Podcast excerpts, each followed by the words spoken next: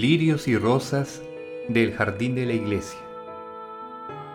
Rasgos infantiles de las vidas de niños y niñas santos, escritas por el padre Sendra, jesuita.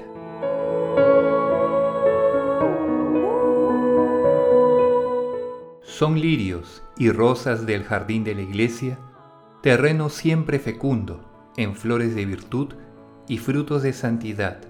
Son azucenas de pureza y rosas de caridad, violetas de modestia y siempre vivas de amor de Dios. Son sazonados frutos de arrepentimiento de los pecados y paciencia en los trabajos, de gloriosas victorias del respeto humano y heroicos triunfos del martirio.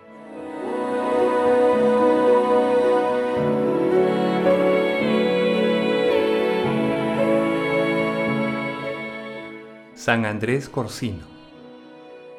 No siempre fue santo nuestro Andrés, y sirva ello de ejemplo de feliz conversión para los niños malos, si los hay.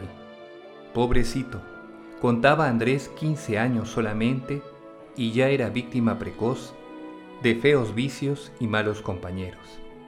Andando por tan mal camino, estuvo a punto de perder su honra y sus estudios, su salud y su salvación eterna. En vano su buena madre redoblaba fervorosas oraciones y consejos, santos ejemplos y severas reprensiones. Andrés se rebelaba contra su propia madre, y al cariño de ésta correspondía el ingrato con duros gestos y ásperas palabras, hasta llegar un día a levantarle la mano.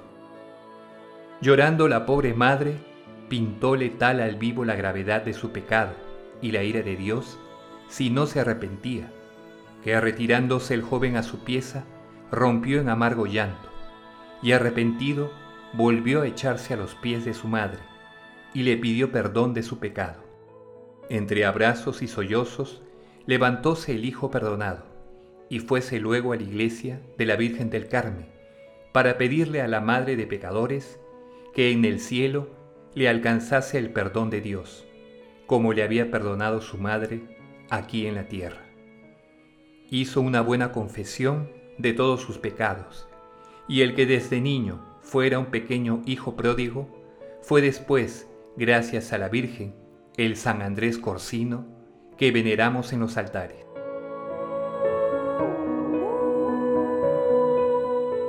Máxima cristiana. Ningún verdadero devoto de la Virgen se condena.